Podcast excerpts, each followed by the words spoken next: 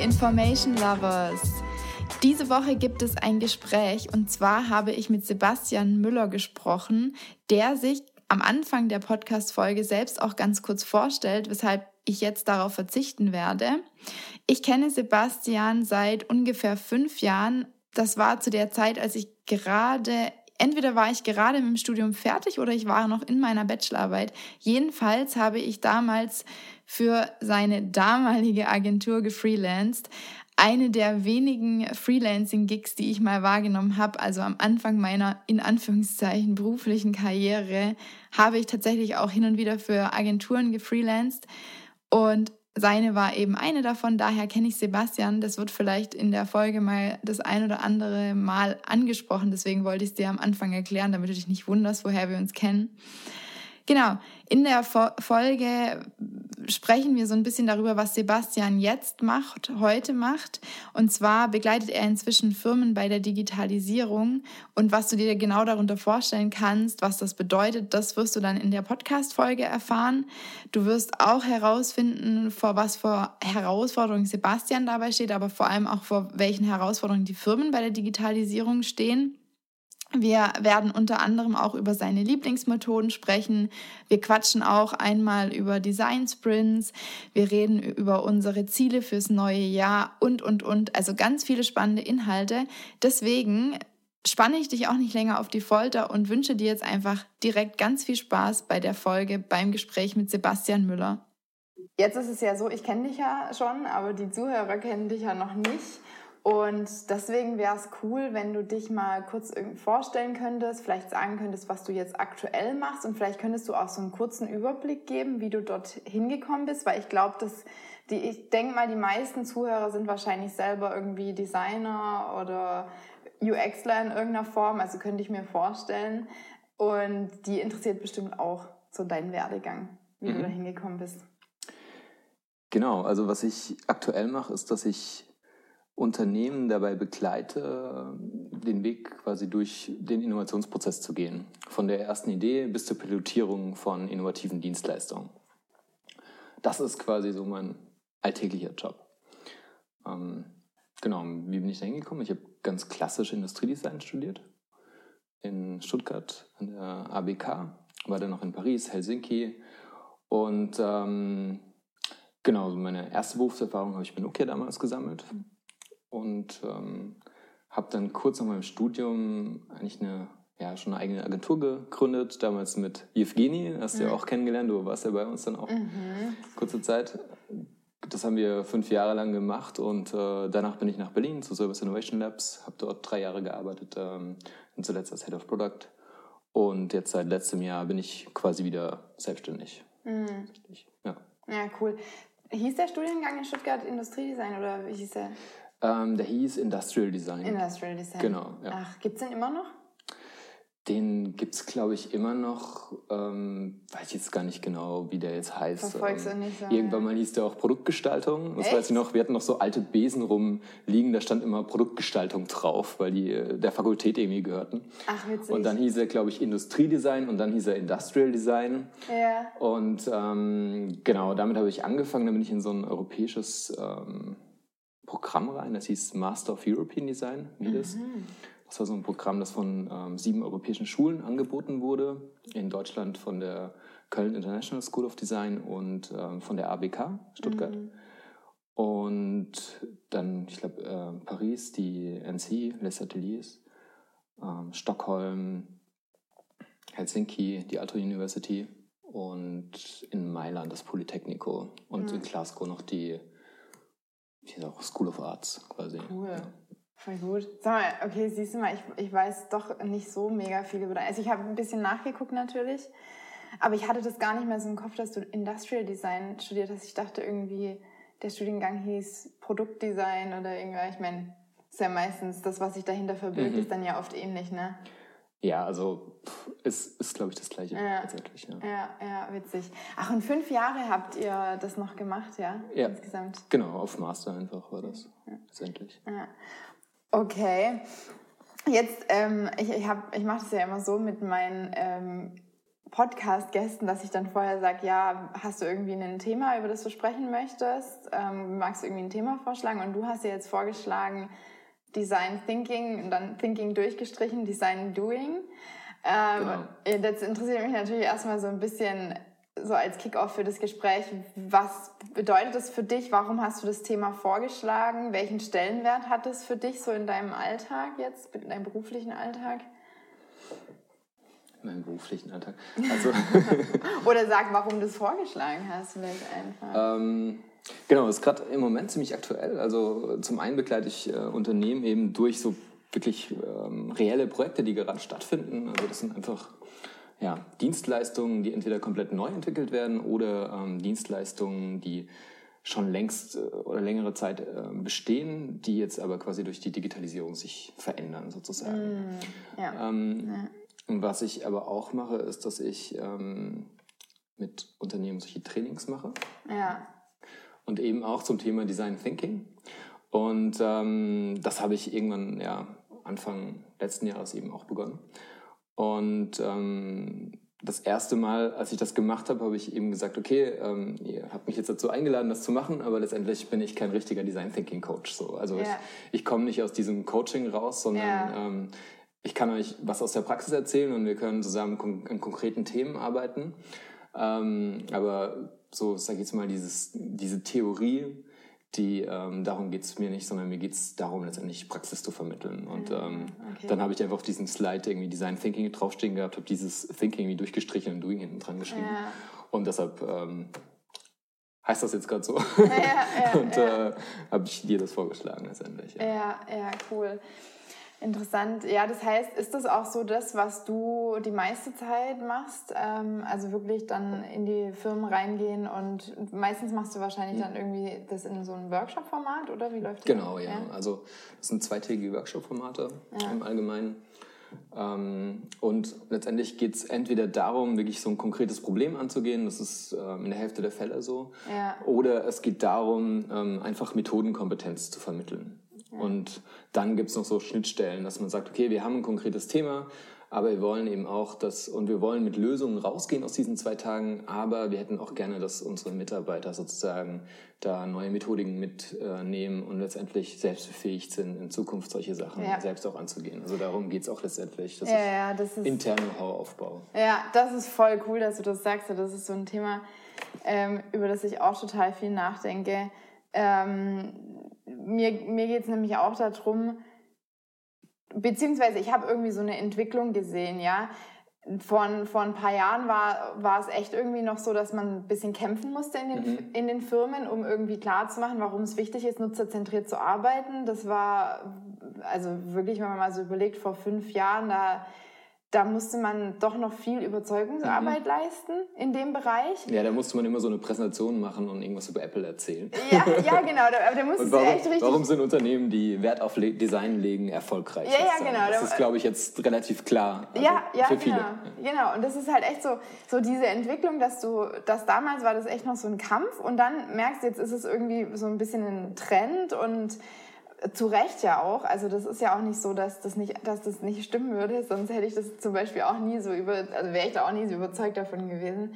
Nur jetzt ist es halt so, die Firmen erkennen das und erkennen den Wert und die logische Schlussfolgerung dafür, äh, also ist dann natürlich, dass die Firmen interne Kapazitäten und, ähm, ja, und Teams aufbauen wollen. Also die wollen eigentlich jetzt nicht mehr den UX-Designer oder den Spezialisten irgendwie beauftragen oder vielleicht sogar die, die Agentur beauftragen, die das digitale Produkt für die Firma gestaltet, sondern die wollen das wirklich intern haben. Was ja auch meiner Meinung nach absolut Sinn macht, weil du weil du ja an dem Produkt so, so nah wie möglich arbeiten solltest, ja. Das sollte ja wirklich, das Team sollte ja täglich daran arbeiten und täglich mit dem Nutzer im Kontakt stehen und auch mit den anderen in der Firma, den ganzen anderen Menschen arbeiten, so.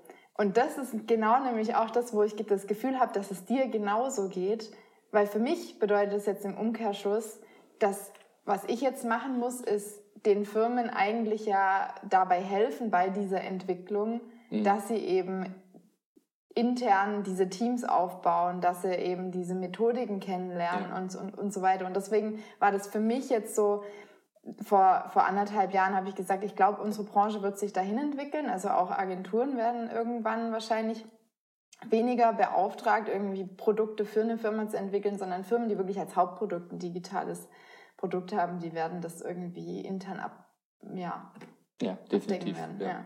oder? Und ist, es, äh, ist das bei dir auch so, dass das, war das bei dir eine natürliche Entwicklung? Also, weil du hast ja damals ja auch selber Produktdesign gemacht, also ich weiß es ja noch, ich war ja mal mhm. bei euch eine Zeit lang. Ihr habt das ja, ähm, ihr habt ja wirklich hands-on gearbeitet. War das einfach ein natürlicher Prozess oder wie war das bei dir? Hast du das auch so beobachtet und dann gesagt, okay? Ja, also da gibt es erstmal zwei Prozesse. Und zwar, ähm, ich sag mal, vom physischen Produkt zu dem nicht greifbaren Produkt. Das ist so der, der erste Schritt gewesen. Also als ich Produktdesign studiert habe, vor Stimmt, allem ja klar, du kommst ja aus einer anderen Helsinki. Ja, natürlich. Da ging es ja wirklich darum, ähm, auch ganz viel um Hardware letztendlich. Ja, ja. ja klar. Ähm, und als ich dann nach ja, nach Helsinki gekommen bin, war das letztendlich so, dass äh, wir haben in crossfunktionalen Teams zusammengearbeitet mhm. und dann eben plötzlich auch nicht nur, sag ich jetzt mal, physische Produkte entworfen, sondern eben auch Services, Dienstleistungen mhm. und ähm, das ganze Geschäftsmodell letztendlich drumherum. Also wir haben zusammen mit äh, Leuten aus dem Businessbereich gearbeitet, aus Leuten ähm, aus dem Ingenieursbereich und waren dann, haben so kleine crossfunktionale Teams da im Studium schon äh, ja, formiert sozusagen. Mhm. Und das fand ich dann plötzlich super spannend und ähm, Gerade auch bei Nokia ging es dann letztendlich, auf jeden Fall in dem Bereich, in dem ich war, um damals hieß das Interaction Design mhm. dann, ähm, und Interface Design hat man, mhm. da hat man ganz viel drüber gesprochen, dann später über UI Design, dann hat man mehr über UX Design gesprochen. Wobei es das ja was komplett anderes wobei ist, aber es was komplett Leute anderes ist. Halt genau, genau. Die Leute checken es nicht. Aber ähm, ich sag ja. mal, man muss, glaube ich, einfach so die Stellenausschreibungen ja, im Designbereich ja. sich anschauen. Da hat man irgendwie so von Interaction Designer, ähm, UI-Designer, UX-Designer, dann gab es Experience, Experience-Designer ja. eine Zeit lang. Jetzt, also man hat das dann auch mit Service-Design vermischt und so weiter. Ja, und stimmt, es gibt ja. ja da auch viele Schnittstellen letztendlich. Natürlich, es hängt ja auch alles ja. irgendwo miteinander zusammen. Die Frage ist nur, wie. genau. genau. Und ja. Ähm, ja, ich bin eigentlich dann immer stärker so zu dem ungreifbaren Produkt gerutscht. Ähm, ich glaube, ich habe in meinem Leben nur zwei physische Produkte auch wirklich entworfen, auch damals zusammen mit Jevgeni noch. Und, ähm, Ach was, echt jetzt? Ja? Ja, ja. Verrückt. Krass. Und, und dann haben wir eigentlich wirklich hauptsächlich solche ja, Services entwickelt und äh, Interfaces entwickelt. Ähm, ganz viel. Siehst du, das vergesse ich nämlich manchmal, dass du ja... Systeme und solche ja, Sachen. Ja, genau. Also das, das, war wirklich das Ding. Ja, okay, das vergesse ich nämlich manchmal, dass du ja eigentlich aus der, aus der greifbaren Richtung kommst, ja, mhm. äh, und dann jetzt da gelandet bist. Aber ja. ich meine... Also so richtig mit... Ich glaube, in Stuttgart, wir hatten Schreinereien an der, an der Uni und haben da Prototypen gebaut und... Ähm, wir haben da alle schweißen gelernt und solche ja. Sachen. Also richtig hands-on Produkte gebaut. Aber es war auch stärker in meinem Bachelorstudium. Dann im Masterstudium ging es dann schon Richtung Dienstleistungen letztendlich bei ah. mir ganz stark. Ja, okay. Und genau, die, die zweite Entwicklung ist eigentlich, und das ist ähm, ja eigentlich auch ähnlich wie deine Beobachtung, was ich so in den letzten acht Jahren auch beobachtet habe, ja. seit ich wirklich so meine berufliche Karriere sozusagen ja. habe. Ähm, das ist tatsächlich das, dass man sozusagen immer stärker, also zuerst war man als Designagentur, sage ich jetzt mal, so eine Art Dienstleister. Mhm. Also man hat etwas geliefert, das heißt, ähm, ja. okay, wir brauchen ähm, Interface-Design. Mhm.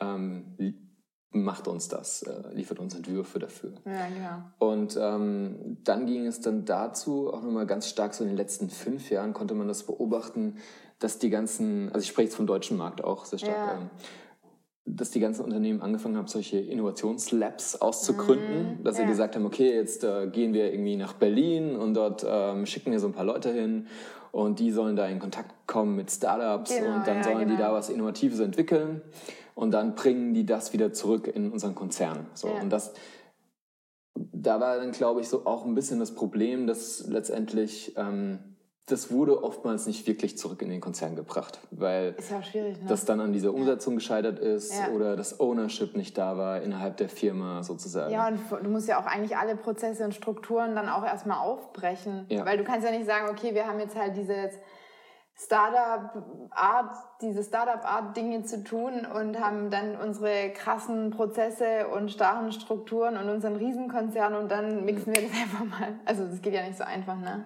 Genau, und äh, ja. also ich meine, in so größeren Unternehmen gibt es ja nicht ohne Grund auch irgendwelche Compliance-Prozesse und mhm. so weiter. Also das ist einfach dann auch eventuell relevant.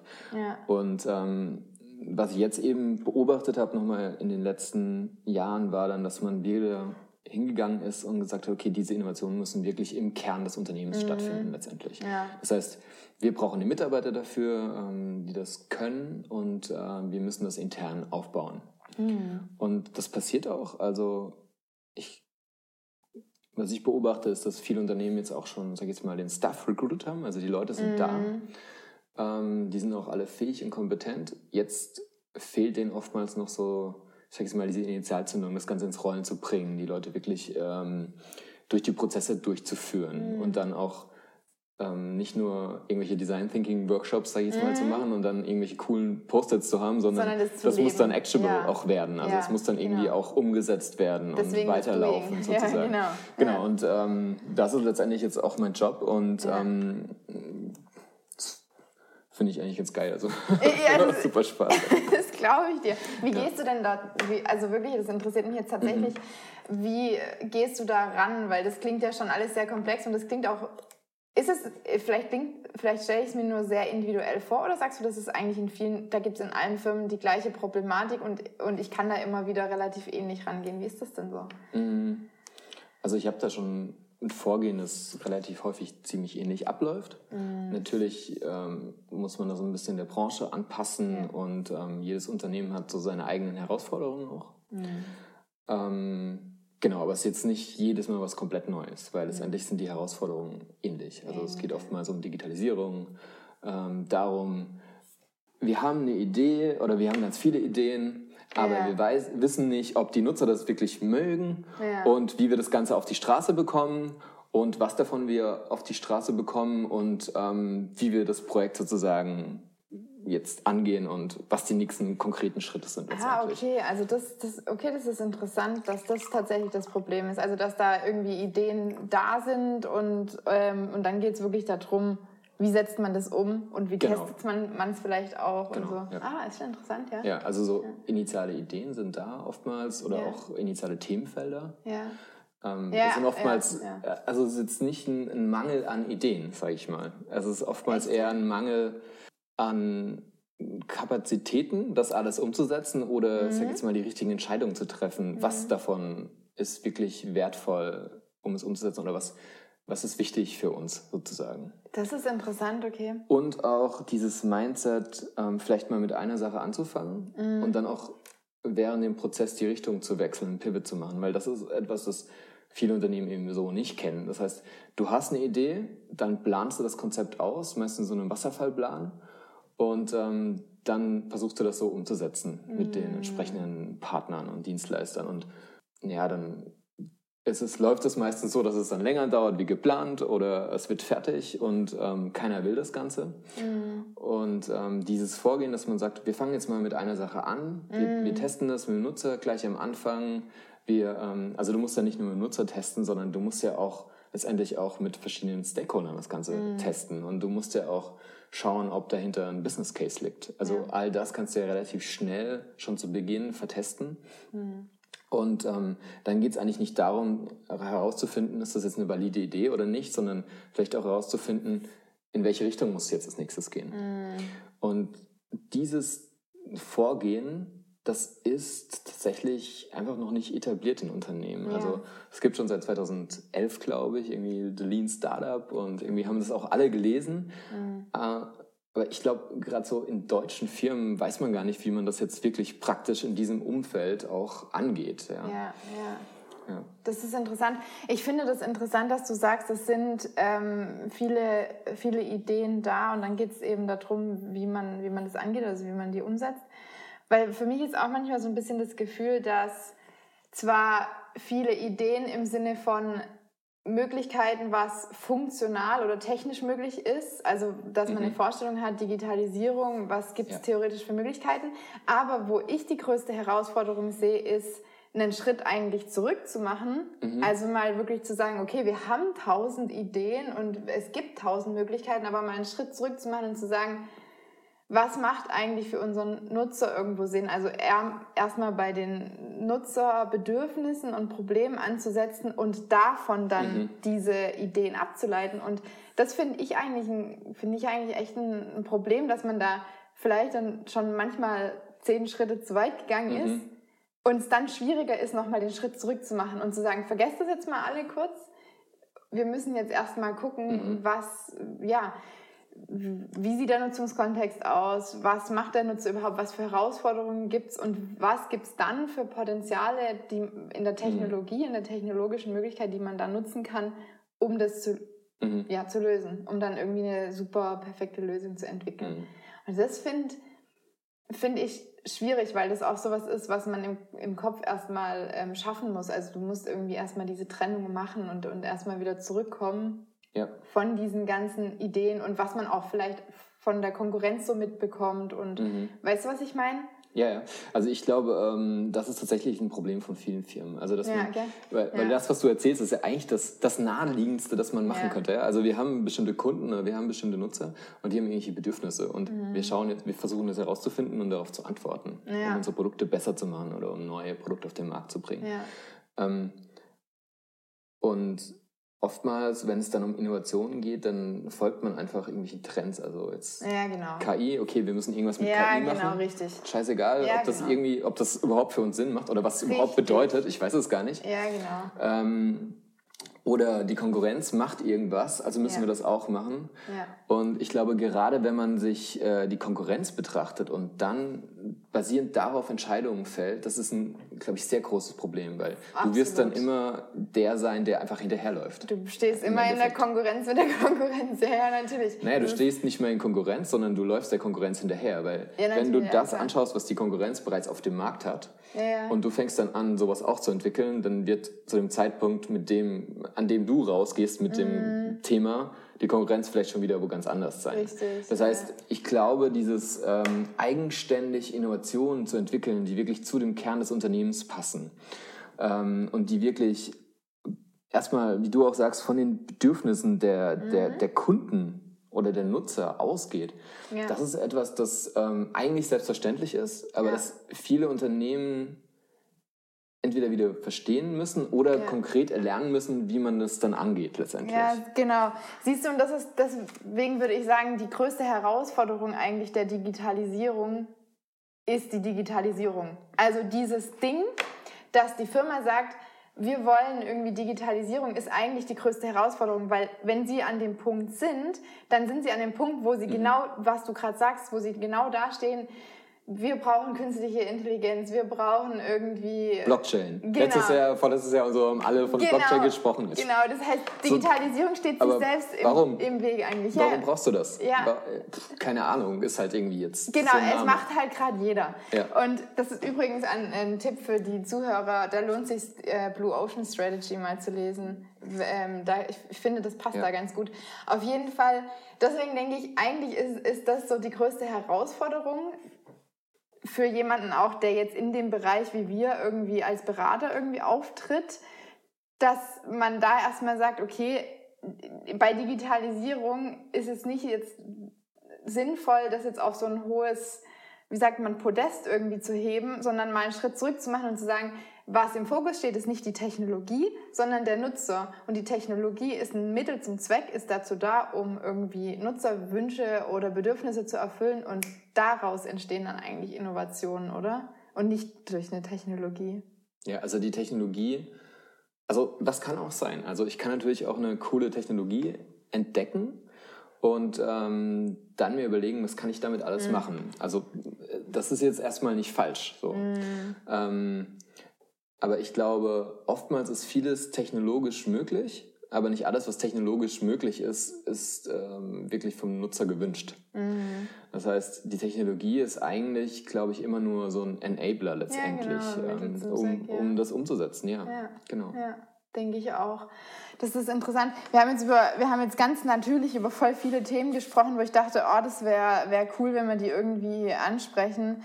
Ähm, jetzt gerade zum Beispiel die größte Herausforderung bei der Digitalisierung. Aber vielleicht kannst du dann nochmal den anderen Schritt sagen, weil ich habe ja jetzt behauptet, die, die größte Herausforderung oder für mich, mhm. ich sehe eine große Herausforderung echt einfach da drin, diesen Schritt zurück von den, mhm. von dem sich von Technologien leiten zu machen und auf die Probleme zu schauen oder die Bedürfnisse. Aber du siehst ja, glaube ich, in deinem Alltag auch noch einen ganz anderen Part. Und das ist dann wirklich so dieses auch ins Umsetzen gehen, weil du hast ja. jetzt auch wirklich bewusst gesagt, nicht Design Thinking, sondern Design Doing. Ja. Wo, wo siehst du da konkret Herausforderungen oder wie, wie Einfach das? in der Umsetzung. Also ja. die, die Ideen sind irgendwie da, ja. Mhm. Und ähm, viele deutsche Konzerne machen alle irgendwelche Design Thinking Workshops und ähm, lernen es, nutzerzentriert zu arbeiten, ähm, lernen es, kleine Prototypen zu bauen und damit kurz auf die Straße zu gehen und sich Feedback einzuholen. Mhm. Ja, all, all, diese Dinge, ähm, die man so als Designer eben auch schon im Studium lernt und mhm.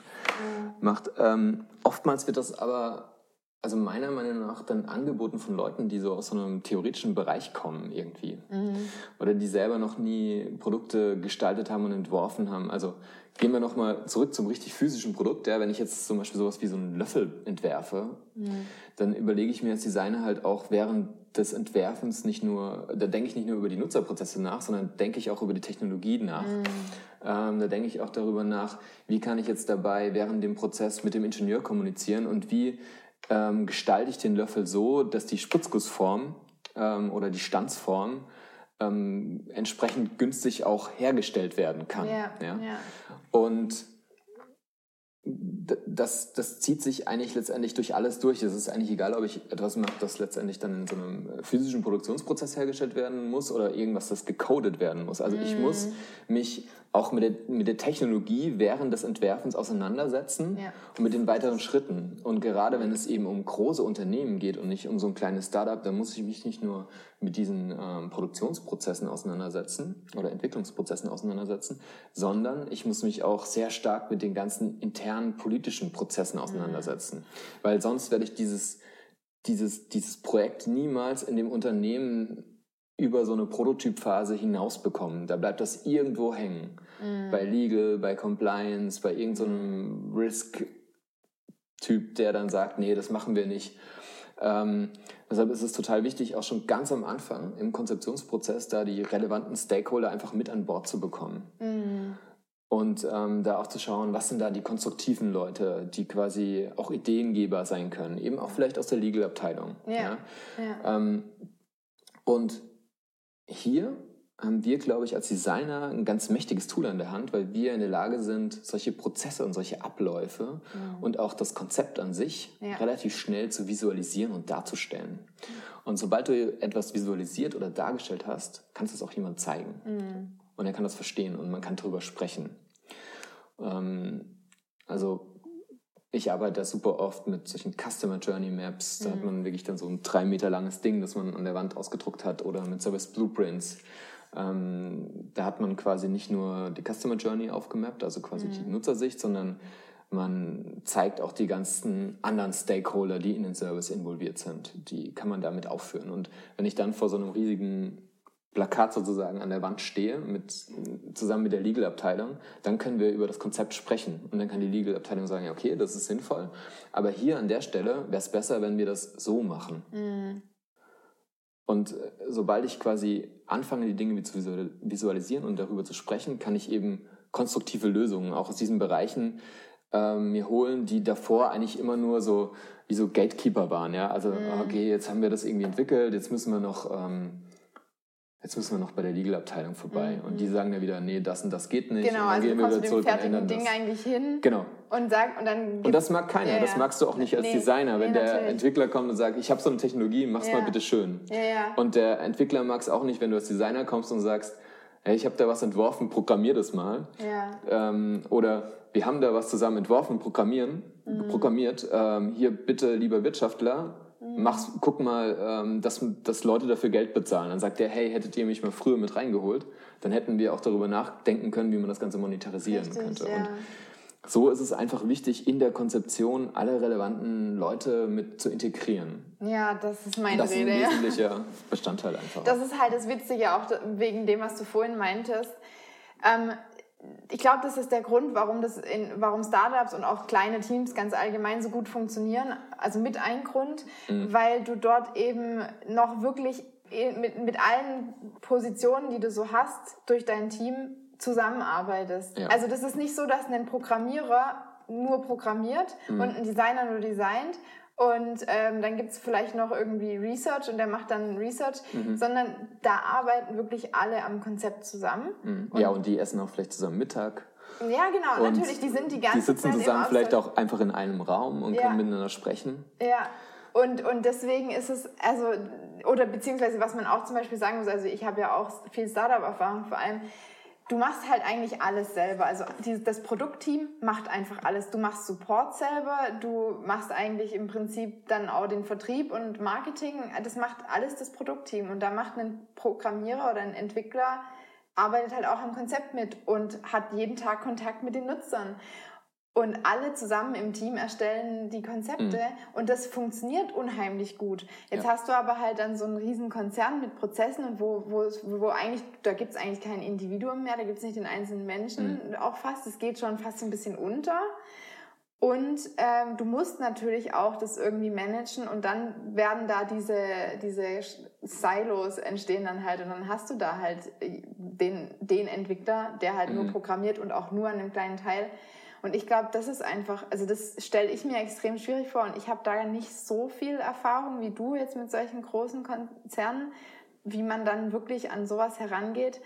Ähm, ich sehe halt einfach nur, dass es in Startups gut funktioniert und ich mhm. glaube, dass es daran liegt, dass es so gut funktioniert, eben weil du da so viele Schnittstellen hast. Ja, weil es halt klein ist. Also solange was klein ist, ist es immer einfacher, sag ich ja, mal. Also, natürlich, also, klar. Klar, und ähm, also da gibt es viele Gründe dafür. Ein, ein Grund ist wahrscheinlich auch, dass du als Startup wirklich so auf der grünen Wiese anfängst. Ja? Also wir machen jetzt ein neues Produkt, okay, wir fangen das jetzt an, wir haben keine Legacy oder irgendwas, wir haben keine bestehende IT-Infrastruktur, in der, das Ganze dann migriert mhm. werden muss, sondern ja, wir bauen das jetzt einfach alles neu auf ja? ja klar, und müssen über, uns über nichts Bestehendes ähm, Gedanken machen. Und dann hast du halt viel weniger Abhängigkeiten von anderen Dingen. Ja.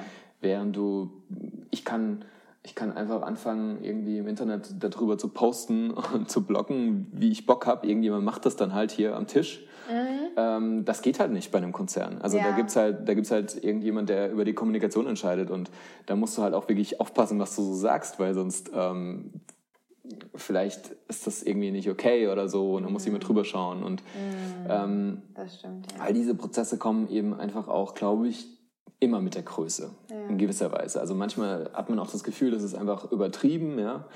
Ähm, aber ich glaube, es ist, es ist was Natürliches. Also genau, du, das macht das auch wächst, jedes Startup durch, komplexer wenn sie wachsen. Oftmals, genau, ja. ja.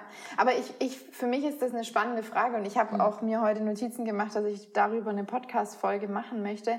Ich finde es einfach spannend, weil gerade das, was sich halt verändert dadurch, dass das Team wächst ähm, und wie man, äh, ich, die Fragestellung, ob man es irgendwie schafft, diese Vorteile, die ein kleines Team hat, ob man das schafft, die auch irgendwie in größeren Teams zu realisieren, zumindest teilweise. Und dazu ist für mich halt der erste Schritt mal zu analysieren, was, woran liegt es tatsächlich? Also was macht das aus in einem kleinen Team? Und ich sehe da halt unterschiedliche Punkte ähm, die es ausmacht, dass es gut funktioniert und dann überlegen, kann man das in irgendeiner Form auch in einem großen Team oder in einem mhm. großen Konzern realisieren? Natürlich auf eine andere Art und Weise, ja. weil es natürlich einfach, wie du sagst, es sind halt einfach riesige Teams und bestimmte Sachen lassen sich nicht vermeiden. Also die Teams selber sind ja gar nicht unbedingt zu groß.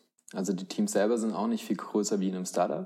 Ja, wenn und man hat auch ja. ähnliche Möglichkeiten letztendlich. Also du hast da auch kleine Product-Teams vielleicht von drei bis neun Leuten. Das ist total normal, um ein neues Konzept zu entwickeln. Die äh, werden dann halt, die arbeiten dann halt meistens ja an, ab, an, an kleinen abgegrenzten Bereichen oder beziehungsweise manchmal wird es auch ein bisschen durchgemischt, ne? Mhm. Aber jeder hat dann halt für sich irgendwie so einen oder jedes Team hat so einen abgegrenzten Bereich.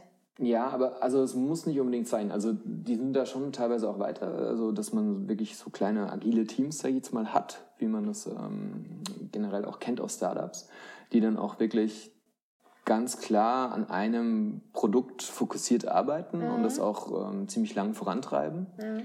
Bloß was man eben hat, ist, dass dieses kleine Team einfach viel mehr Abhängigkeit noch hat. Ja, genau, klar. Also all ja das, was man in, einem, in einem Startup nicht hat. Also die haben Ja. dann halt noch den Einkauf zum Beispiel, also da müssen Einkaufsprozesse, wenn ich halt mal sagen okay, lass uns mit dieser Marktforschung zusammenarbeiten, weil die auf irgendwas spezialisiert sind, das wir jetzt brauchen für das Projekt, Mhm. dann muss ich die halt erstmal einkaufen. Da muss ich erstmal schauen, ist die schon auf unserer Einkaufsliste drin? Und wenn nicht, dann Mhm. muss ich irgendwie argumentieren, warum ich die jetzt einkaufe und nicht eine andere Marketingagentur, die vielleicht schon auf der Liste draufsteht. Dann müssen die erstmal in irgendwelche Einkaufsprozesse vielleicht rein und dann dauert es eine Weile. Dann muss ich das Ganze bestellen. Und bevor ich das nicht bestellt habe, dann darf ich auch auf keinen Fall mit denen zusammenarbeiten. So, also das sind alles Dinge, die, die das Ganze dann, ähm, sag ich jetzt mal, herausfordernder mach, machen. Sag Ja. jetzt mal.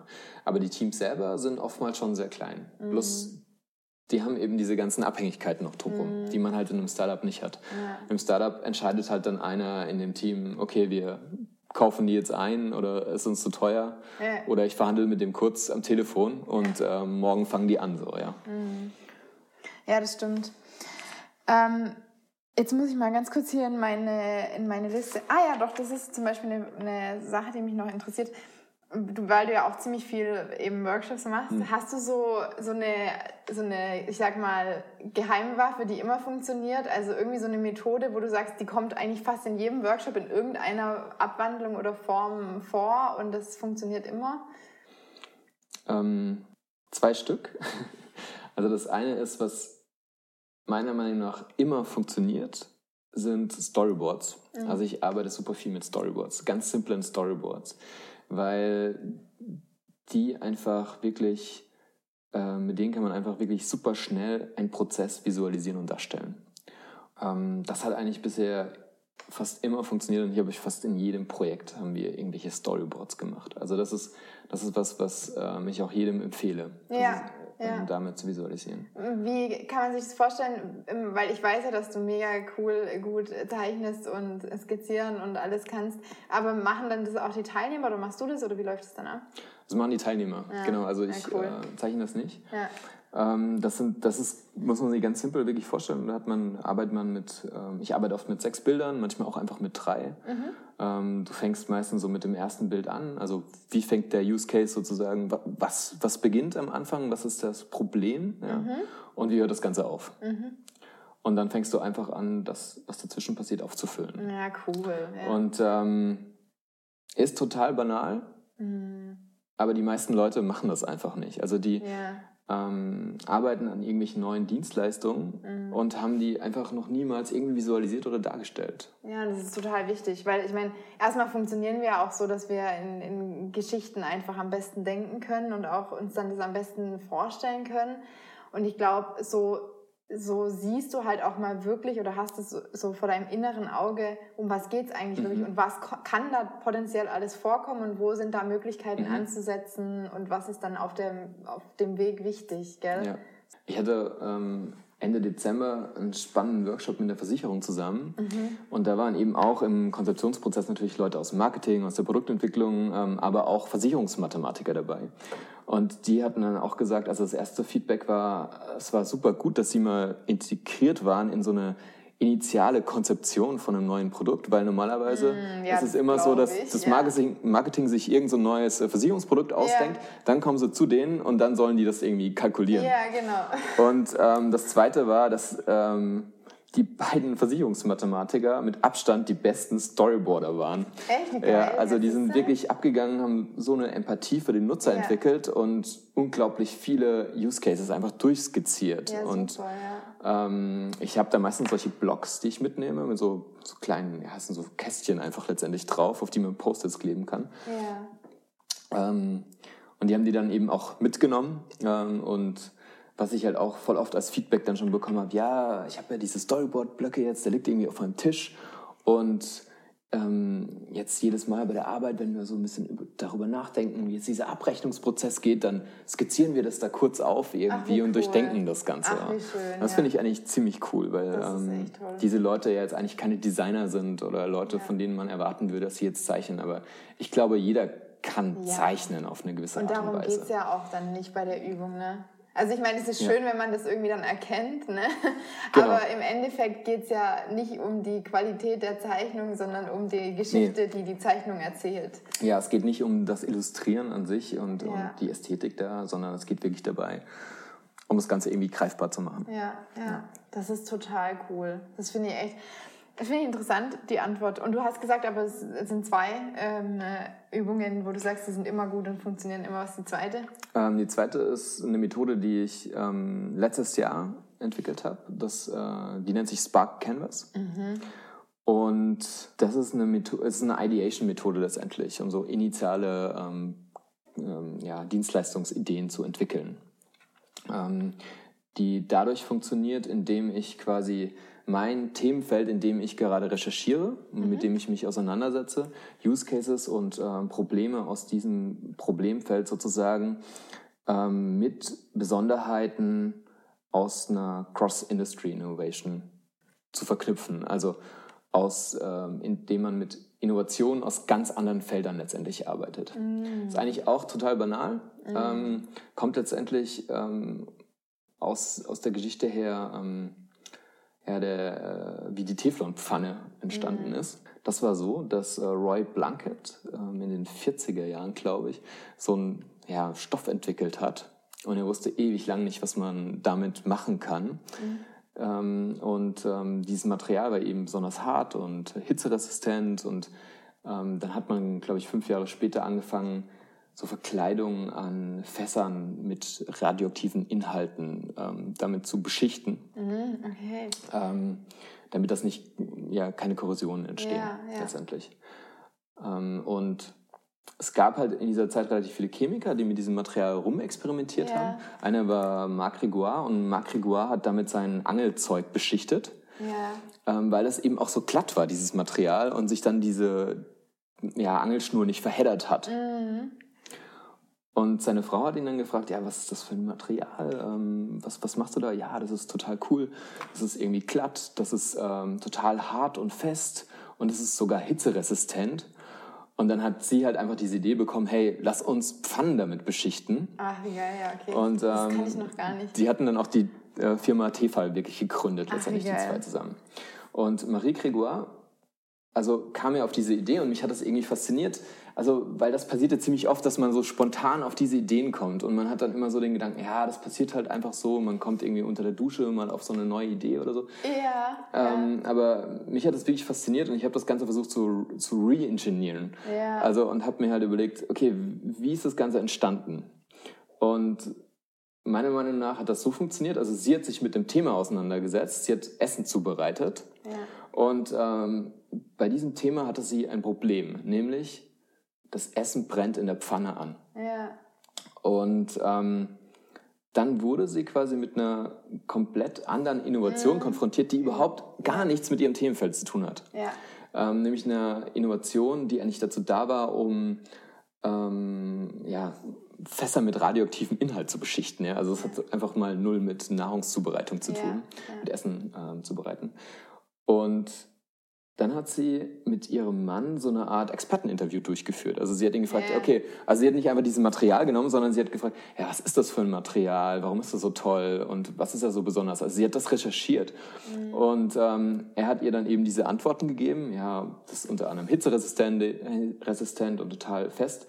Und diese Besonderheiten, mhm. die hat sie dann letztendlich mit ähm, ja, ihren Herausforderungen kombiniert und kam dann eben auf diese Idee. Mhm. Und ähm, ich, also die Methode an sich nutze ich schon relativ lang in Konzeptionsprozessen mit äh, Designern.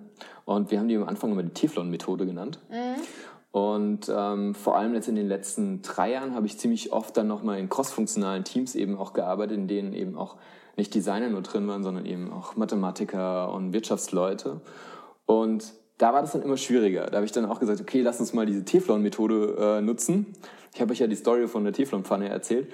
Ähm, lass uns mal ganz andere Innovationen ähm, suchen und das, zu, das kombinieren. Und dann haben die immer gefragt, so, ja gut, aber wie sollen wir das denn jetzt kombinieren genau? Wie funktioniert das jetzt? Ähm, Gibt es da nicht irgendwie eine, so eine Methode dafür? Mm. Und ähm, ja, daraufhin habe ich dann letztendlich das wirklich so methodisch definiert äh, mit so einer Canvas Und ähm, damit funktioniert es eigentlich ziemlich gut. Ähm, das ist das, was, was ich wirklich auch in diesen ganzen Trainings meistens drin habe, dass man ähm, ja relativ schnell, nachdem man erste Nutzerinterviews gemacht hat, dann diese Erkenntnisse nimmt und damit so eine Ideation Session macht mit der Spark Canvas. Also das funktioniert eigentlich auch immer. Ja, das genau. ist total cool. Aber das heißt, du hast eigentlich im Prinzip hast du auf der einen Seite die Frau mit dem Problem mhm. und hast auf der anderen Seite technologische Möglichkeiten und dann muss man gucken, wo da irgendwie ein cooler Match äh, entstehen kann oder genau. Ja, ja, aber also das müssen nicht technologische Möglichkeiten sein, sondern das können auch wirklich ganz andere Dinge ja. sein, die irgendwelche Vorteile haben. Ja. Also wichtig ist, dass man sich eben mit diesem Thema ganz intensiv auseinandersetzt und das wirklich recherchiert und herausfindet, warum das besonders ist. Hm, okay. Und dann diese Besonderheiten versucht auf die Nutzerproblematik äh, in seinem eigenen Feld zu übertragen.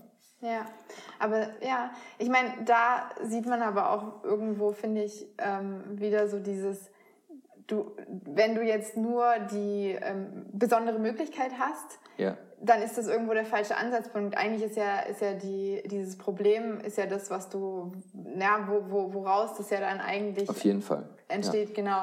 Ja, und ich glaube, ich, deswegen finde ich es halt auch irgendwie für mich persönlich so wichtig, ähm, möglichst darüber Bescheid zu wissen, was so passiert in der Welt und was es so ähm, für Innovationen überhaupt gibt oder was es mhm. Innovation ist jetzt vielleicht da das, das falsche Wort, aber oder was es auch für neue Technologien und so gibt, mhm. damit dann, wenn du vor, mit so einem Problem konfrontiert bist, dass dann auch wirklich vielleicht dieser ähm, Funken dann kommt und ich dann denke, mhm. ah, okay, da kann man zum Beispiel damit arbeiten oder da gibt es mhm. vielleicht die und die Möglichkeit. Mhm. Ja, weil ich glaube, sonst hast du ja die Idee gar nicht. Also sie musste ja, ja auch mit, das war ja Zufall dann, ne, dass sie halt mit ihrem Mann gesprochen hat und dann damit mhm. in Berührung gekommen ist, aber sie musste ja auch damit in Berührung kommen, damit dieser, dieser Match irgendwie entstehen konnte. Ja. Und deswegen finde ich es für mich halt persönlich relativ wichtig, da auch informiert zu sein. Und ich glaube, das ist auch wieder eine Erklärung dafür, warum es auch wichtig ist ähm, mit diesen cross-functional Teams, weil da die Wahrscheinlichkeit viel höher ist, dass unter, da, da die Menschen einfach unterschiedliche Vorerfahrungen haben, aus unterschiedlichen Bereichen mhm. kommen, dass dann da mehr eine Bandbreite an Möglichkeiten an den Tisch kommt, um dieses Problem anzugehen. Ja. Weil ein Programmierer, ein Entwickler, der denkt vielleicht ganz anders und der sieht ganz andere Möglichkeiten oder wie du auch vorhin meintest. Ne? Und das ist vielleicht auch mit dem Grund, warum das gut funktioniert mit diesen cross-functional Teams, äh, die, die aus anderen oder unterschiedlichen Bereichen ihre Vorerfahrungen mitbringen und dann dieses Problem ganz unterschiedlich betrachten. Deswegen will ich auch immer gerne ähm, auch Entwickler oder auch andere aus dem Team in User Research mit einbeziehen. Ja. Weil dass die halt eben mit dem Nutzer sprechen und dann sehen, aha, ähm, der hat das und das Problem, ich, ich sehe da irgendwie Potenzial für eine Lösung und der, der Konzepter oder wer auch immer, mhm. der UX-Designer, würde das vielleicht gar nicht sehen. Ja. Ja, und genau. Also, also da bin ich, gehe ich mit dir auch total d'accord. Also dieses Bedürfnis, das muss immer am Anfang stehen. Also da, da, das, das ist einfach, also auch so von meiner Erfahrung her, wenn man zum Beispiel jetzt zum Beispiel solche Design-Sprints durchführt, ähm, das habe ich jetzt auch in den letzten paar Jahren öfters mal gemacht und das ist ein großes Thema jetzt gewesen mhm. ähm, und wird es, glaube ich, auch in Zukunft noch sein. Ja. Und ähm, da ähm, war auch so die Erfahrung, wenn da Teams mit so Themen reingegangen sind wie ähm, Artificial Intelligence zum Beispiel dann kam immer ein Scheiß am Schluss raus. Und mhm. alle waren unzufrieden. Weil einfach dieses Thema total breit war und man irgendwie mit einer Technologie reingegangen ist. Mhm. Und das ist kein Thema, an ja. dem du arbeiten kannst. Genau, ja. Ähm, wenn du aber mit sowas ganz Banalem reingegangen bist, wie ähm, bargeldlos bezahlen in einer in Restaurants, ja, ja. dann äh, war das einfach total klar, um was es geht. Und dann kann ich mit Menschen sprechen und dann können die sagen, ja, ähm, pff, pass auf, irgendwie in Neukölln kann man einfach nirgendwo bargeldlos bezahlen, da muss ich immer irgendwie Bargeld dabei haben, das ist irgendwie scheiße und dann kann ich mit dem äh, mit den Leuten in Restaurants sprechen, was da die Herausforderung ist letztendlich und ich kann das Thema total gut framen und ich kann dann eine Lösung dafür entwickeln. Mhm.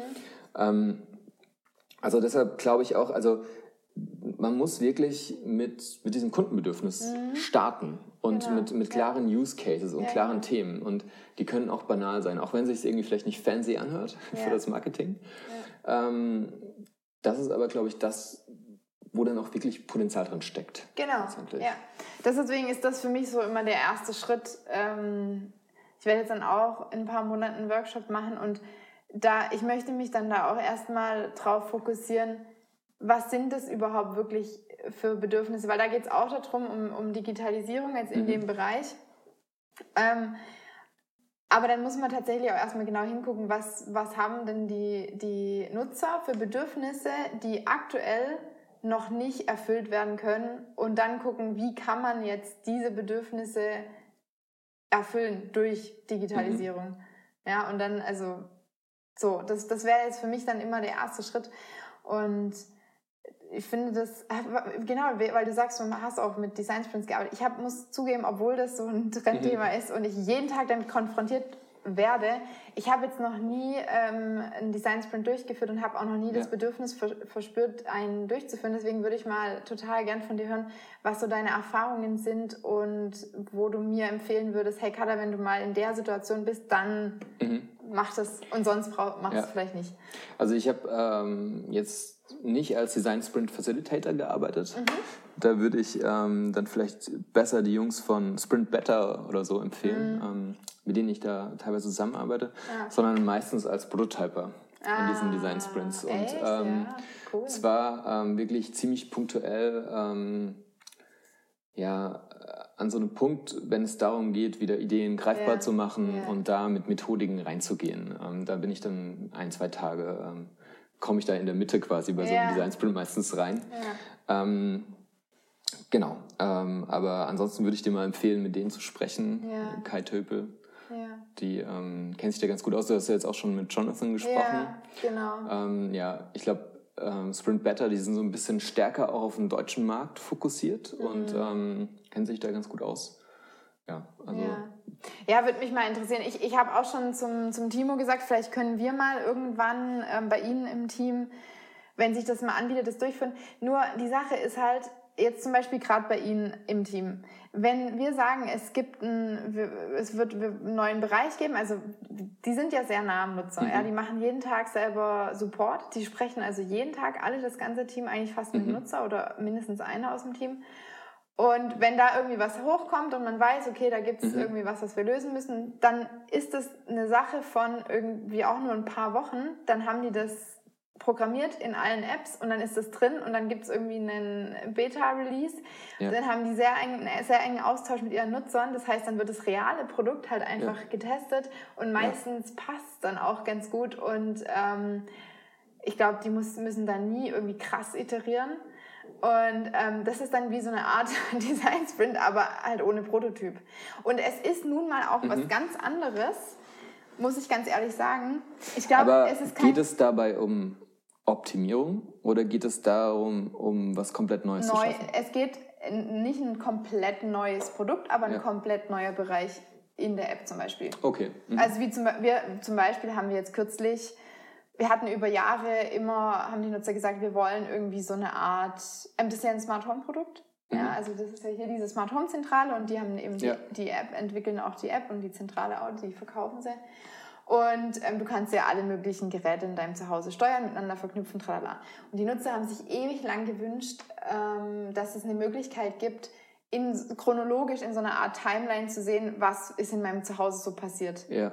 Ja, und dann bin ich halt einfach hergegangen und habe, ähm, ich habe damals bei denen so eine Art Forum erstellt, damit ich es einfacher habe, auf die Nutzer zuzugreifen, ja. wo die sich jeden Tag austauschen. Weißt du, das für mich dann war so eine Fundgrube an Ideen. Und da habe ich halt reingeguckt, was schreiben die da so, was wollen die, was steckt wirklich dahinter, mhm. hinter diesem Feature-Wunsch. Und so, ähm, genau, so habe ich dann eben im Team, haben wir ein bisschen ein paar Workshops gemacht, relativ fix und haben dann daraus einen, einen neuen Bereich entwickelt. Tagebuch heißt es, wo man eben dann sehen kann, was in dem Zuhause so passiert. Weißt du, und das ist ja schon was Neues. Also es ist schon ein neuer Bereich. Das gab es mhm. vorher in der App nicht. Und ähm, das haben wir dann einfach innerhalb von, ich würde echt sagen, wahrscheinlich drei Wochen oder so, oder vielleicht maximal einen Monat und dann ist es ja. fertig. So, und dann ist jetzt halt die Frage, die Alternative dazu, das in einem, also mal prototypisch irgendwie zu entwickeln und mit einem, mit ein paar Nutzern mhm. zu testen, ist halt es ist eigentlich nicht eine vergleichbare Alternative, Ja. weil es was ganz anderes ist, wenn, wenn du das in einem Produkt fertig final drin hast oder wenn du einen Prototyp testest. Schon allein deswegen, weil du es nur mit ein paar Leuten in einer künstlichen Testsituation Ja. testest. Das ist was ganz anderes, wie wenn du das, wie wenn es real eingesetzt wird von den Ja. Nutzern. ja, du kannst ja auch sofort reale Daten sammeln. Genau, Also, theoretisch, ja. Mhm. Hm. Ja, und es ist einfach, du nutzt es ungestört in deinem realen Kontext das Produkt. Mhm. Und das, eine Testsituation ist immer eine künstliche Testsituation. Und das, ich habe das auch schon von, ich habe das auch schon gehört von, von Leuten, die gesagt haben, sie haben das getestet und alles war in Ordnung und dann haben sie es released und dann gab es richtig krass negatives Mhm. Feedback, weil das einfach eine künstliche Testsituation war und es nicht funktioniert hat. Deswegen, ich finde es manchmal schwierig. Es gibt, also für mich jetzt gerade mit den Startups ist es dieser, dieser Schritt Prototypen entwickeln und Prototypen testen fällt da oft weg. Mhm. Kann aber auch, ähm, ich weiß, im Studium haben wir, hätten wir das auch so nicht akzeptiert. Ja. Jetzt so der klassische User Center Design Prozess. Da müssen erstmal Prototypen entwickelt und Prototypen getestet werden oder das Produkt muss erstmal getestet werden und dann muss man iterieren und dann wird es Mhm. erst released. Aber es ist interessant und deswegen mit dem Sprint, deswegen kam das bei mir noch nie, dass ich gesagt habe, so jetzt machen wir mal irgendwie, entwickeln wir das mal ganz schnell, testen wir das mal und ich glaube, Mhm. worauf du auch hinaus wolltest mit ganz neu, wenn du noch gar kein Gefühl dafür hast, wenn es wirklich was komplett Neues ist und du hast noch nicht diesen Nutzerinput so intensiv. Ja. Also das ist schon so, dass es Ja. oftmals ganz neue Themen sind Genau. und ähm, Da man da ja- den Nutzer noch nicht kennt. Also Genau. nehmen wir mal an, das ist ein Kunde, der kommt ähm, aus dem Automobilbereich und der fängt jetzt an quasi oder macht schon länger Mobilitätsservices, aber letztendlich ist das trotzdem noch nicht so das, das Kernbusiness, ja, digitale Services zu entwickeln. Ähm, oder da, das ist eine Bank und die denken darüber nach, was sie in Zukunft für neue ähm, Touchpoints einfach dem Nutzer zur Mhm. Verfügung stellen können. Und da kann man natürlich am Anfang noch relativ breit gehen und dann mit kurzen Ideen, die man da irgendwie hat, die muss man halt irgendwie greifbar machen und Mhm. Ja. mit Leuten drüber sprechen, um Ja. überhaupt mal zu wissen, in welche Richtung man weitergeht. Genau. Ja, ja, genau. Um die Entscheidung richtig zu fällen. Ähm, deshalb habe ich das vorhin auch nochmal gefragt mit der Optimierung oder, Genau. oder was ganz Neues schaffen. Ja. Ich glaube, es ist schon was anderes, wenn du so ein Produkt auf dem Markt hast, das irgendwie cool ist, das funktioniert, ja, so eine Art, äh, weiß es ich, ähm, so ein Remover- Remover-Koffer zum Beispiel. Ja, ja. Der ist ja, ähm, das ist so ein Produkt, das ist schon super lange auf dem Markt, das wird aber immer weiterentwickelt und man ähm, irgendwann haben sie dann halt angefangen, so neues Material zu nutzen und ähm, machen das aus einem neuen Kunststoff. Dann ändert man vielleicht das Schloss ein bisschen oder einen Reißverschluss oder ähm, jetzt habe ich mir so einen neuen gekauft, der ist, ist so ein kleiner, da haben sie total das praktische Inlay irgendwie drin. Ja. Ähm, so dass man seine Hemden da irgendwie gut reinmachen kann, ohne dass die verknittern oder so. Und das ist für mich aber schon eine Weiterentwicklung und eine Optimierung. Das heißt, Ja. da kennt man, da hat man schon so ein Produkt, das Genau. sehr gut funktioniert und man kennt Genau. seinen Kunden schon sehr gut. Und dann, das macht man permanent besser, also man Ja, optimiert genau. das. Ähm, das ist nicht unbedingt der Bereich, auch in dem ich arbeite. Also Mhm. ähm, das ist, also ich vergleiche das immer so. Auf der einen Seite hat man Zug, der auf Gleisen fährt, so ein ICE, der fährt super schnell. Und ähm, man kann jetzt diesen ICE immer weiter optimieren. Man macht den irgendwie stromlinienförmiger, ähm, man optimiert die Gleisführung so ein bisschen und dann kann der immer ein bisschen schneller fahren. Und dann kann man die Taktung noch optimieren, sodass die in, ähm, ja, schneller nacheinander irgendwie am Bahnhof ankommen und so weiter oder pünktlicher sind oder so. Ähm, aber was dann ganz schwierig ist, ist, wenn man quasi diese Strecke verlassen will. Mhm. Weil dann muss man erstmal anfangen, Gleise zu legen. Und ähm, der ICE ist auch so schnell, dass er nicht überall halten kann. Ähm, in dem Bereich, in dem ich arbeite, den würde ich eher so beschreiben, wie wenn man mit einem Geländewagen irgendwie unterwegs ist und dann so Offroad fährt.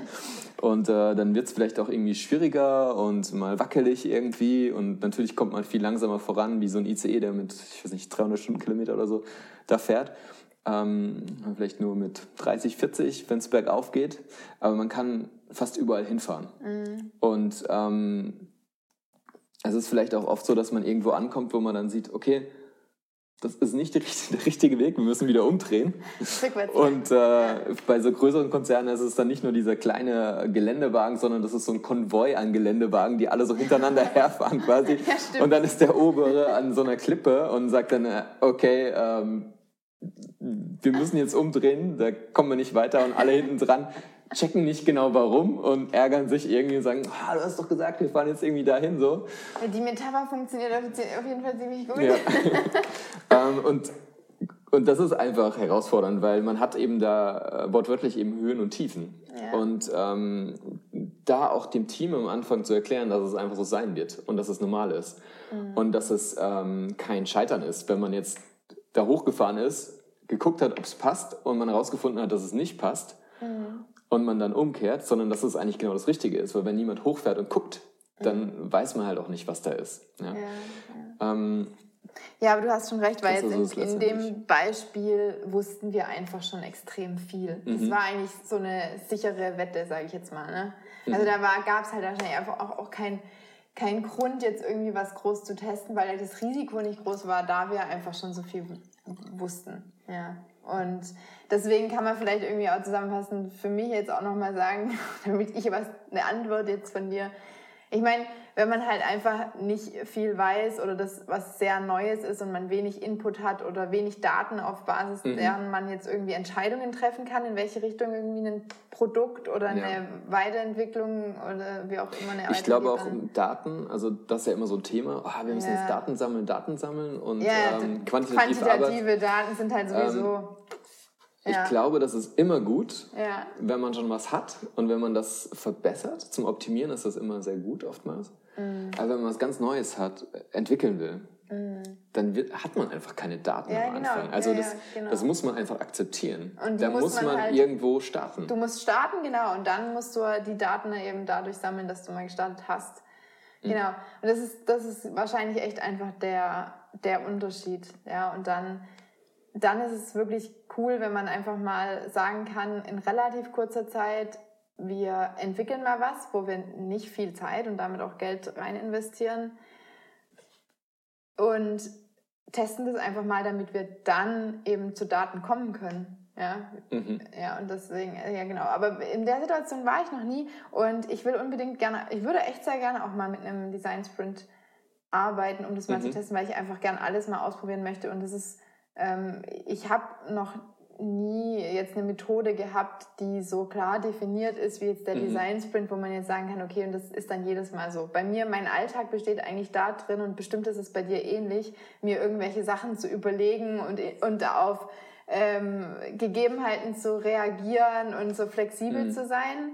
Und dieses wirklich, es gibt so ein Rezept, was ich einfach runterkochen mhm. kann das habe ich irgendwie relativ selten. Deswegen würde es mich reizen, das mal auszuprobieren. Ja. Ja. Also ich habe also ich habe tatsächlich mittlerweile so eine Art Rezept entwickelt, bloß dass ich das eben wirklich meistens so in zwei Tagen mache. Aber das Vorgehen ist oftmals relativ ähnlich. Ähm, also aber weil du auch in einem relativ, also du, du bist mhm. ja schon auch sehr, ich habe jetzt rausgehört aus dem Interview, du bist schon spezifisch auf ja. eine Problemstellung und so fokussiert und genau. genau. also es ist dadurch ist es ja klar, dass es dann nicht immer dass es immer relativ ähnlich ist, weil ja. die Ausgangssituation, wo du reinkommst, ist meistens recht ähnlich, oder? Also du hast schon so eine klare Zielgruppe und ein klares Problemfeld. Genau, also das sind ja. eigentlich immer interne Produkt- oder Innovationsteams, mit denen ich mhm. zusammenarbeite. Es gibt immer irgendeine Idee oder irgendein Thema oder irgendeine Herausforderung mhm. und am Schluss geht man ziemlich konkret raus und ähm, hat meistens so eine Art Backlog angelegt für die nächsten Schritte. Und dann kann es sein, dass ich nochmal später dazukomme, punktuell. Ja.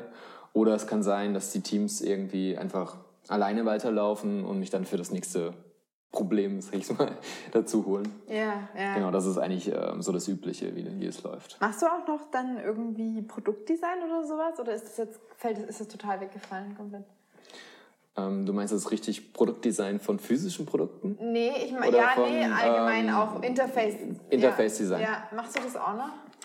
Ähm, also mache ich, mach ich im Moment nicht mehr. Ja. ja. Also ich arbeite mit ganz vielen Interface-Designern zusammen. Ja. Wir sind immer Interface-Designer mit dem Team. Ja.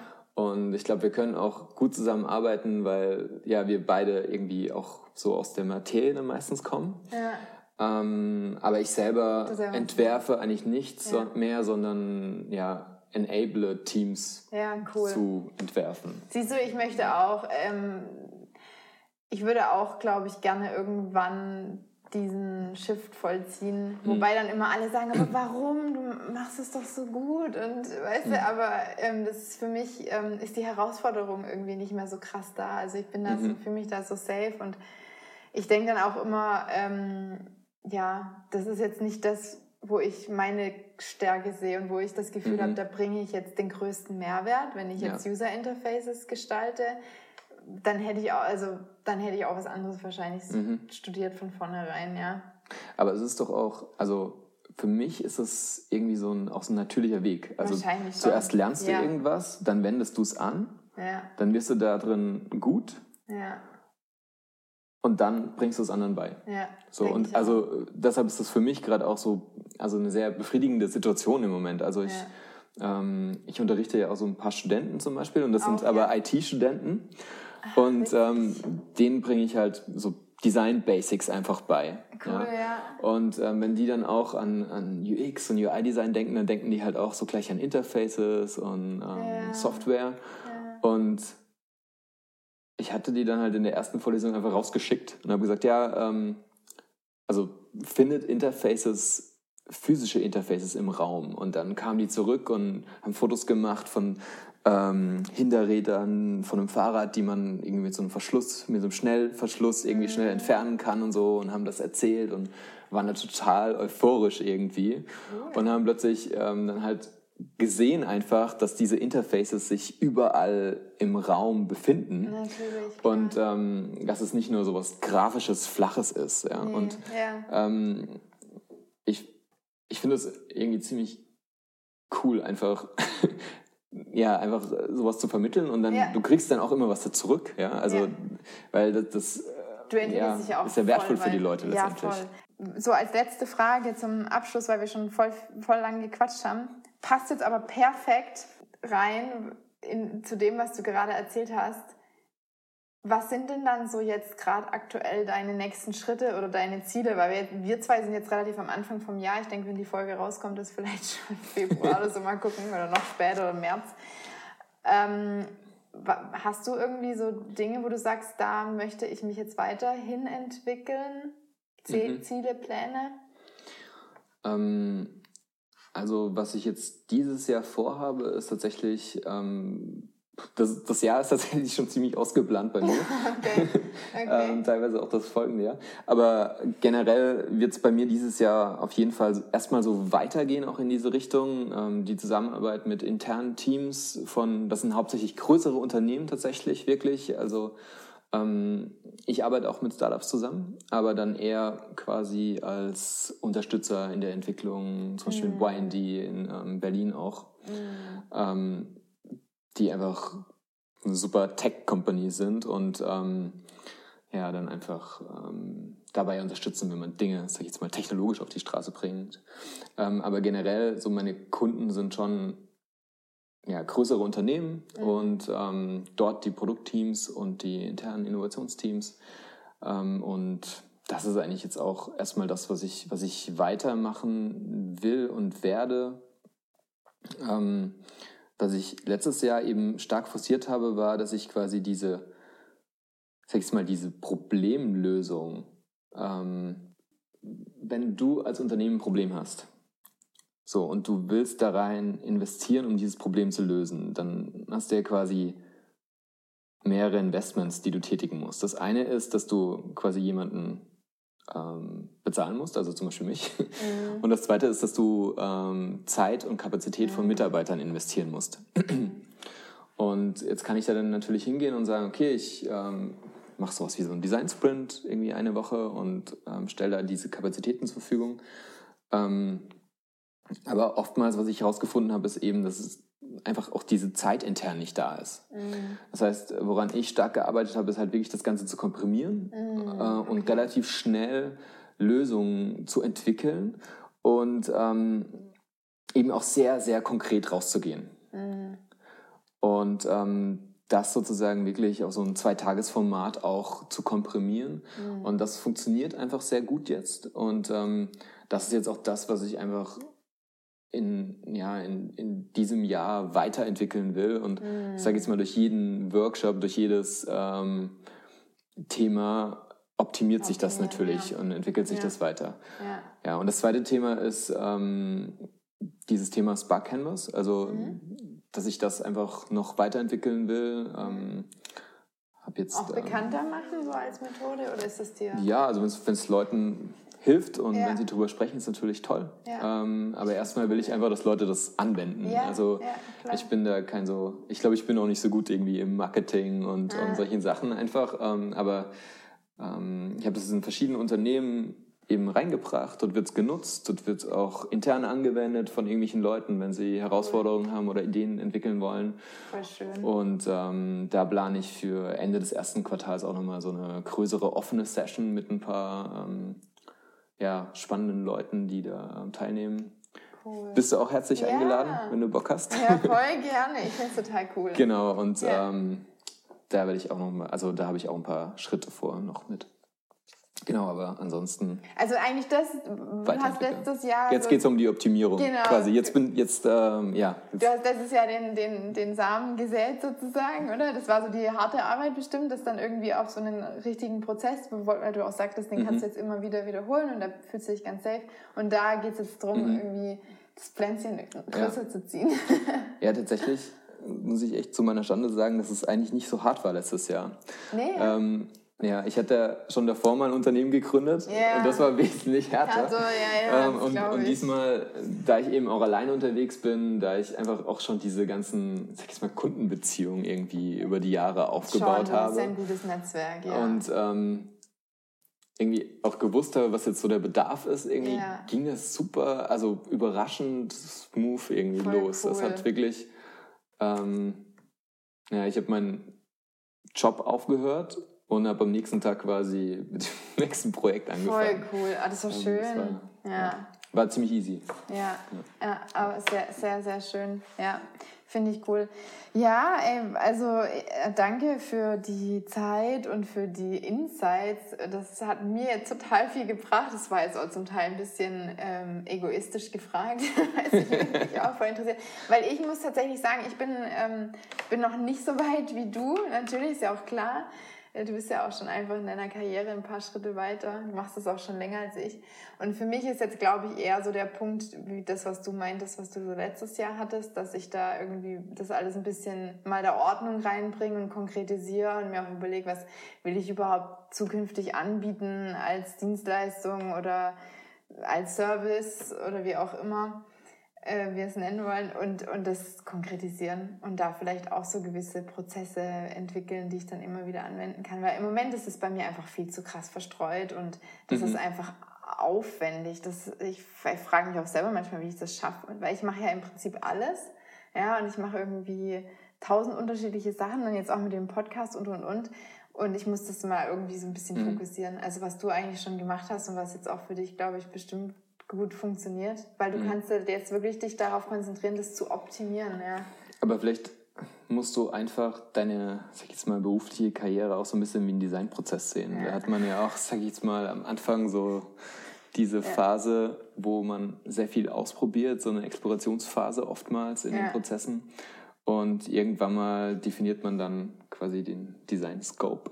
Ja, sehr Und schön, ähm, ja. dann weißt du, das ist, das ist nicht unbedingt ähm, schlimm letztendlich. Also, glaube ich auch. Mein Problem ist, glaube ich, eher, dass ich, ähm, dass mir einfach alles irgendwie dann Spaß macht und ich dann gar nicht weiß, wo ich ansetzen soll mit dem Fokussieren. Weil ich mhm. dann immer denke, okay, ich will eigentlich gar nichts wegfallen lassen. Mhm, mh. Aber man muss es irgendwie, glaube ich, um sich selbst nicht verrückt zu machen, muss man bestimmte Sachen auch wegfallen lassen können. Ja. Ja, es ist immer schwierig zu entscheiden, was man nicht macht. Genau, ja. ja. Man, also Ja sagen ist ganz einfach, Nein sagen ist total schwer. Cool. Schön, schönes, ähm, ich finde es ein schönes Ende und ich wünsche dir auf jeden Fall für deinen 2019 dann viel Erfolg. Ja, ich dir auch. Dankeschön. Und dann äh, würde ich sagen, machen wir Schluss und sagen Tschüss zu den Zuhörern. Tschüss. Ciao. Ciao. Das war das Gespräch mit Sebastian Müller. Sebastian, falls du das jetzt hörst, vielen Dank nochmal, dass du dir Zeit genommen hast, mit mir zu sprechen. Es war wirklich sehr interessant. Ich habe mich gefreut, dich mal wiederzusehen und zu hören, was du jetzt so machst. Ja, für die Zuhörer euch auch vielen Dank fürs Zuhören. Ich hoffe, es hat euch gefallen und Spaß gemacht. Falls ja, dann teilt doch gerne die Podcast-Folge auf eurem sozialen Netzwerk eurer Wahl. Verlinkt mich dann bitte unbedingt, damit ich es mitbekomme. Ich wünsche euch eine wunderschöne Woche. Wir hören uns oder du hörst mich nächste Woche wieder. Bis dahin, mach's gut. Ciao.